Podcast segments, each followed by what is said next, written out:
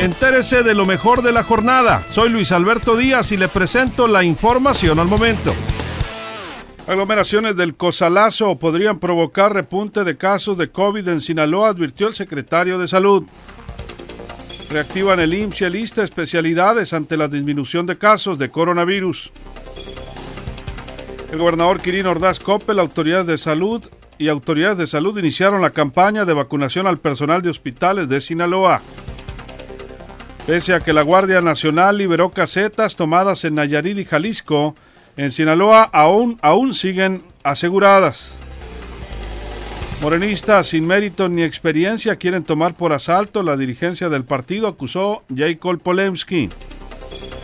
El titular de Conapesca, Raúl Elenes, es el principal matraquero y porrista de Rocha Moya, acusó el secretario de Pesca del Estado, Sergio Torres.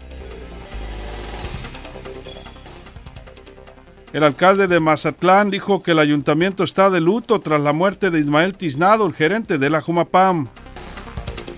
En Guasave la pandemia alcanzó los festejos de la Virgen del Rosario. No habrá feria tradicional. En Los Mochis justifica gerente de la Japama sueldo de 120 mil pesos para auditor Sergio Leiva y que incluso gane más que él y López Obrador, pero lamenta la inoperancia de vehículos para trabajadores de comunidades. En este momento se está inaugurando en el puerto de Mazatlán, más adelante le tendremos algunos detalles, el nuevo Centro de Diagnóstico y Atención para Coronavirus. Más información en línea directa portal.com.